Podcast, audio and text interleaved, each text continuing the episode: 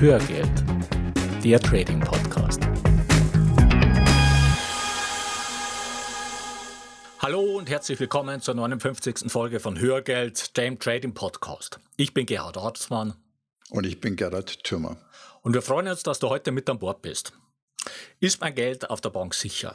Bekommen wir jetzt eine Hyperinflation oder droht uns Deflation? Wird der Euro abgeschafft?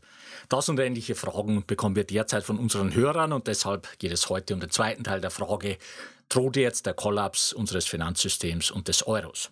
Mhm. Werfen wir zunächst einen Blick zurück auf das Fazit der letzten Folge. Wir haben gesagt, erstens, die Crash-Propheten haben sehr valide Punkte in ihren Analysen.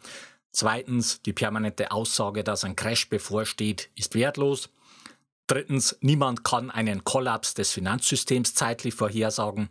Viertens, angeschlagene Systeme können über Jahrzehnte weiter funktionieren. Ja. Fünftens, wenn du dein Geld kontinuierlich so investierst, dass du immer von einem bevorstehenden Crash ausgehst und von einem Kollaps des gesamten Finanzsystems, dann wirst du erstens nicht viel Spaß dabei haben und zweitens wirst du die größten und einfachsten Chancen systematisch nicht nutzen.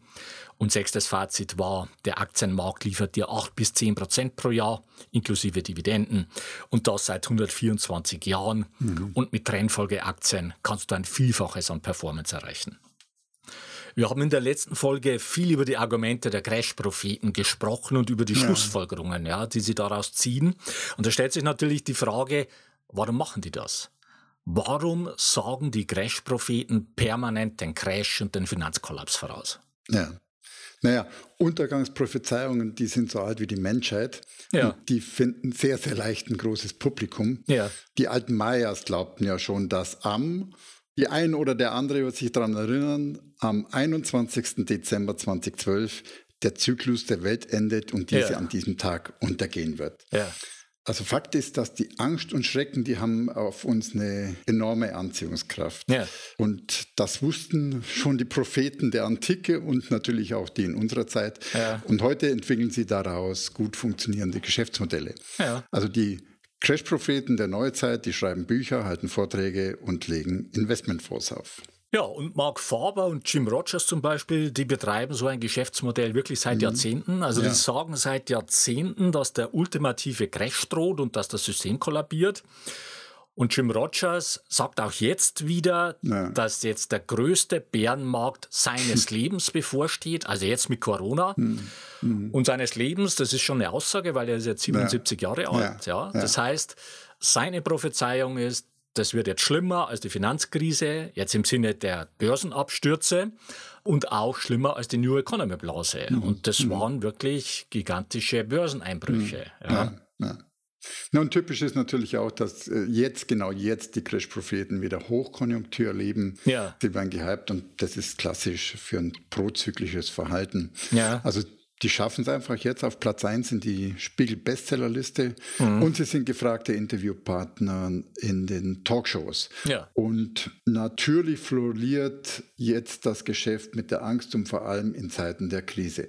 Ja, ja, das ist der Punkt. Dieses Geschäftsmodell ja. ist einfach ein Geschäft mit der Angst und Angst verkauft sich gut. Ja. ja. Wir hatten es ja schon in unserer Hörgeldfolge am 27. Oktober 2017. Ja. Matthias Weig und Marc Friedrich äh, mit ihrem Titel der Crash ist die Lösung, damals schon Spiegel-Bestseller. Ja. Und wenn wir mal drauf schauen, der S&P ja. 500 hat seit Oktober 2017 und zwar inklusive Corona-Crash stand heute eine Performance hingelegt mit circa 15 Prozent. Ja, und vor Corona, da waren es sogar 33 Prozent. Ja. Ich habe es mal ja. rausgemessen. Ja.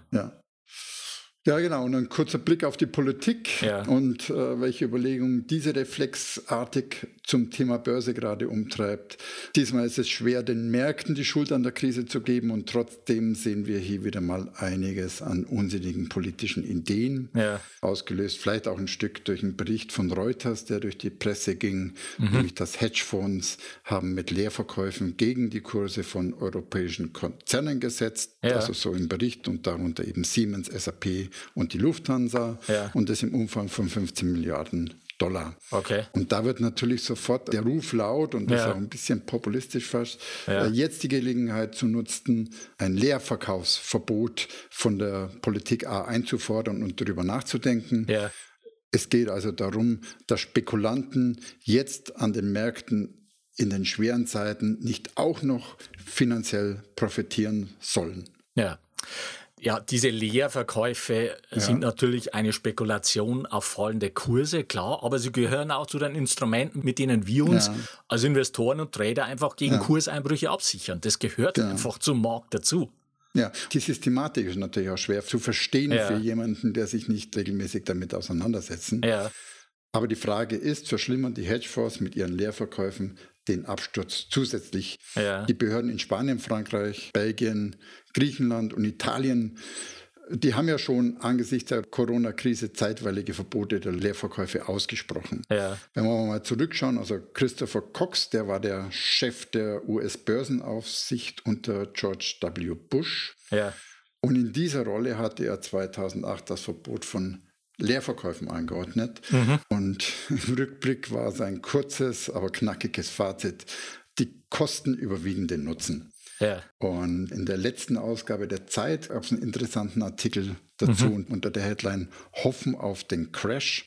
Ja. Und dort werden entsprechende Studien zum Thema Leerverkäufe aufgeführt mhm. und auch, finde ich, gut differenziert bewertet. Ja. Und du hast einfach zwei Effekte. Und der erste Effekt ist, das Vertrauen in die Märkte, Segmente oder sogar Einzelwerte sinkt, wenn sie mit einem Leerverkaufsverbot geschützt werden sollen ja. oder geschützt werden. Okay. Und der zweite Effekt ist, der erste ist ein Vertrauensverlust ein Stück weit. Ja. Und der zweite Effekt, dass das Verbot offenbar Investoren generell von Aktienkauf an den entsprechenden Märkten abschreckt, weil sie sich nicht länger durch Gegenwetten, das hast ja du vorhin ja, schon gesagt, gegen die Kursschwankungen absichern konnten. Absolut. Ja. Genau. Also in Summe, die Studien zeigen, dass der Short-Selling-Bann überall seinen Zweck verfehlt hat ja. und auf keinen Fall für mehr Stabilität sorgte. Ja. Ja, Gott sei Dank gibt es immer noch genügend Möglichkeiten, auf ja. fallende Kurse zu setzen. Und wir haben ja, ja auch so eine Short-Strategie in unserer Aktienausbildung. Und ja. Gerald, du hast die ja auch sehr wirkungsvoll eingesetzt jetzt in diesem Corona-Crash. Ja, Genau, also ich war erstmal mit 17 Prozent mit unseren normalen Trendfolgestrategien im Plus. Ja. Und zwar bis äh, zu Corona dann der Crash kam oder die Kurse dann abgegeben haben, auch bei mir. Also ich bin da, da auch an vielen Stellen oder komplett eigentlich ausgestoppt worden. Hm. Und da ging es auch bei mir deutlich noch unter. Habe dann aber im Prinzip mit Wechseln der Marktphase die Strategie hm. gewechselt, auf Short-Strategien gesetzt und habe mich dann wieder in Summe auf Jahressicht auf 10 Prozent hochgetretet. Ja. Und das war zum Zeitpunkt Ende März. Hm. Da stand der S&P 500 mit mehr als 20 Prozent im Minus seit ja. Jahresanfang. Ja, okay. Jetzt machen wir eine kurze Werbung. Du würdest gerne lange Fahrzeiten, Arbeitswege und unnötige Wartezeiten sinnvoller nutzen? Dann ist Blinkist genau die richtige App für dich. Ja, denn Blinkist ist eine App, mit der du dir die Kernaussagen aus über 3000 Sachbüchern in nur 15 Minuten durchlesen oder super praktisch anhören kannst. Du findest bei Blinkist die neuesten Ratgeber, zeitlose Klassiker oder viel diskutierte Bestseller mhm. aus mehr als 25 Kategorien, wie zum Beispiel Produktivität, Psychologie, Wissenschaft, persönliche Entwicklung und natürlich auch Börse und Finanzen. Und am Ende vieler Titel erhältst du Tipps, Tricks und Lifehacks für deinen Alltag und Beruf. Und jeden Monat kommen bei Blinkist etwa 40 Titel hinzu. Nur 15 Minuten pro Titel zum Lesen oder zum Anhören. Und im Moment gibt es eine Aktion exklusiv für dich als Hörer von Hörgeld. Auf blinkist.de slash Trading Podcast erhältst du 25% Rabatt auf das Jahresabo Blinkist Premium. Ich buchstabiere Blinkist nochmal B-L-I-N-K-I-S-T. Nochmal der Link blinkist.de slash Trading Podcast. Und das Beste daran, du kannst dort alles erstmal ausgiebig sieben Tage lang kostenlos testen. Hm. Sichere dir jetzt 25% Rabatt unter blinkist.de slash Trading Podcast. Den Link findest du auch in den Show Notes. Ende der Werbung. So, jetzt haben wir in der letzten Folge gesagt, dass es keinen Sinn macht, immer so zu investieren, als ob der nächste Crash bevorsteht. Ja, vielmehr mhm. solltest du einfach die großen Chancen nutzen, die sich an den Börsen bieten. Und zu diesen Chancen gehören auch die Crashs. Aber du ja. brauchst dafür natürlich die Mechanismen, wie du mit Crashs vernünftig umgehst. Werfen wir jetzt noch einen Blick auf die Frage bezüglich Inflation und Deflation. Beide Schreckgespenster stehen ja aktuell wieder im Raum, genauso wie nach der Finanzkrise vor zehn Jahren. Und damals wurden auch beide Szenarien diskutiert und letztendlich ist aber keines der beiden Szenarien eingetreten. Also wir hatten weder eine Inflation noch eine Deflation, mhm. wobei man im Nachhinein sagen kann, dass wir näher an einer Deflation waren als an einer klassischen Inflation. Und mit klassischer Inflation meine ich, dass die Produkte des Alltags deutlich teurer werden. Das war ja. nicht der Fall. Aber stattdessen ist das viele Geld einfach in die Anlageklassen geflossen, in Aktien, in Online, in Gold, in Immobilien und so weiter. Und das ist für mich, wir hatten das ja auch schon mal gesagt, auch diesmal wieder ein wahrscheinliches Szenario. Ja, aber ja. noch ist es einfach zu früh, um das wirklich einschätzen zu können. Mein, gegen eine Deflation, da werden sich die Notenbanken natürlich mit allen ihnen zur Verfügung stehenden Mitteln dagegen stemmen. Ja, ja also die werden einfach weiter die Märkte fluten, ja. wie das ja, ja auch die äh, Japaner schon seit Jahrzehnten machen, um dagegen zu steuern. Bei einer klassischen Inflation wäre das schwieriger, weil sie dann die Zinsen anheben müssten und das sofort natürlich die wirtschaftliche Erholung abwürgen würde. Es bleibt also da weiterhin spannend. Wir hatten ja schon gesagt, dass wir nichts von Untergangsprophezeiungen halten und schon gar nicht damit Geschäfte machen wollen. Aber wir wollen dir in dieser Folge doch ein paar konkrete Maßnahmen an die Hand geben, mit denen du deine Risiken in Krisenzeiten deutlich reduzieren kannst. Und eine erste solche einfache Maßnahme, die du treffen ja. kannst, ist einfach sicherzustellen, dass du nicht mehr als 100.000 Euro Guthaben auf Giro, Spar oder Festgeldkonten bei einer einzigen Bank liegen ja, hast. Ja. Und das macht auch durchaus Sinn, das Bargeld auf verschiedene Banken zu verteilen, auch wenn du mit deinem Kapital unter dieser 100.000 Euro Grenze ja, liegst, ja. einfach um über Banken da hinweg zu diversifizieren. Und falls du Optionsscheine oder Zertifikate in deinen Depots hast, solltest du ebenfalls sicherstellen, dass sich die Papiere über verschiedene Emittenten verteilen. Ja. Und wir haben ja schon mehrfach in früheren Folgen über das Bail-In-Verfahren gesprochen. Ja. Nur noch mal zur Erinnerung, dieses Bail-In-Verfahren, das greift schon, und zwar zu dem Zeitpunkt, wenn die Bank Hilfe vom Staat anfordert. Ja. Also sie muss nicht erstmal einen Insolvenzantrag stellen oder in ja. Insolvenzgefahr sein, damit das greift. Also genau. es reicht schon der Ruf Absolut. nach Hilfe vom Staat. Genau.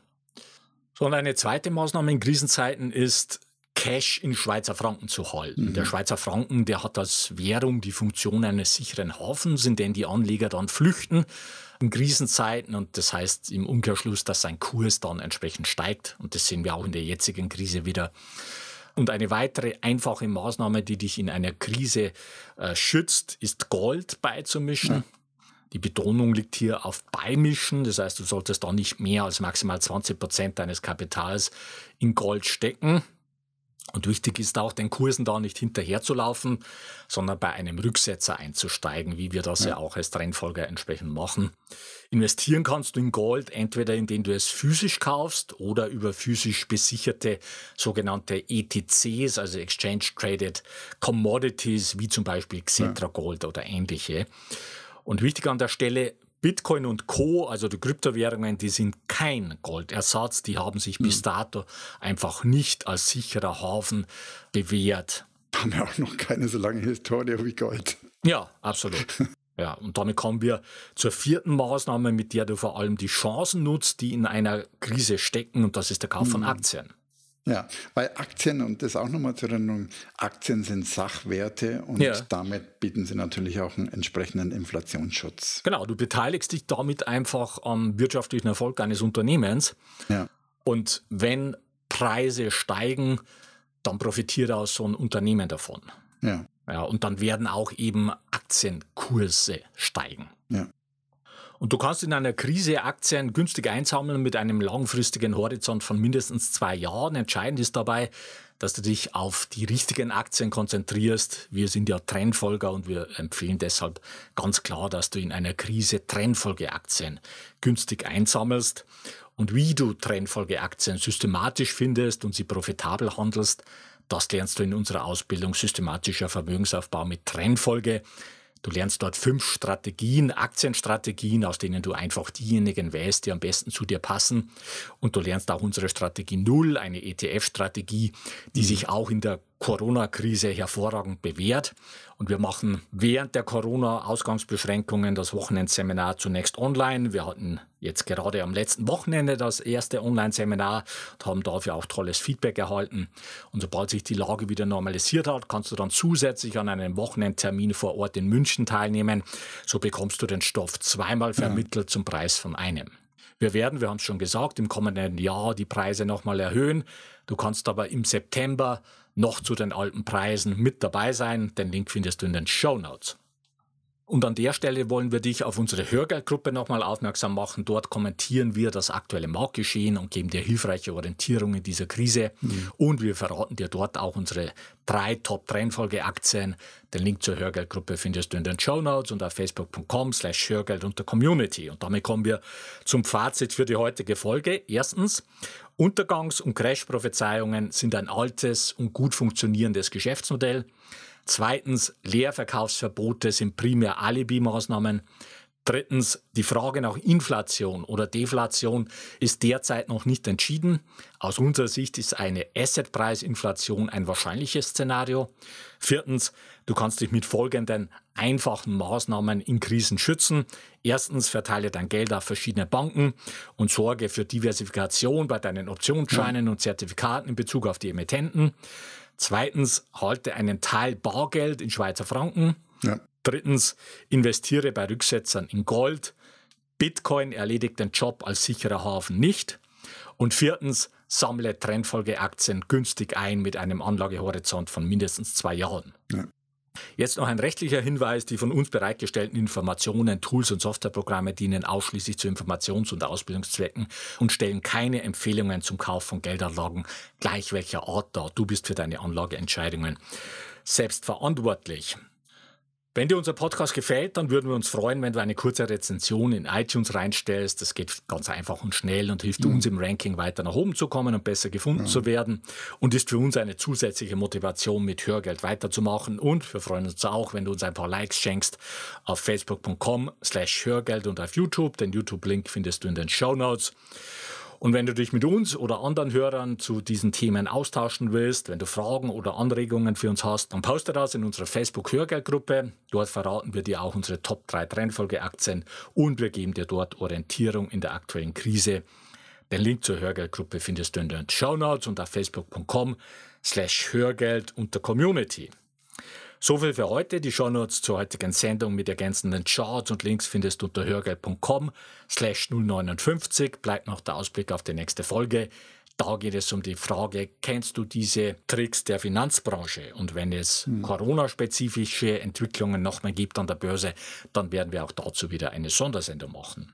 Bis dahin, eine gute Zeit. Ja, mach es gut und wir wünschen dir weiter viel Spaß mit dem Thema Börse und wir laden dich ein, auf diesem Weg die Verantwortung für deine Vermögensanlage selbst in die Hand zu nehmen. Die Geschichte geht weiter.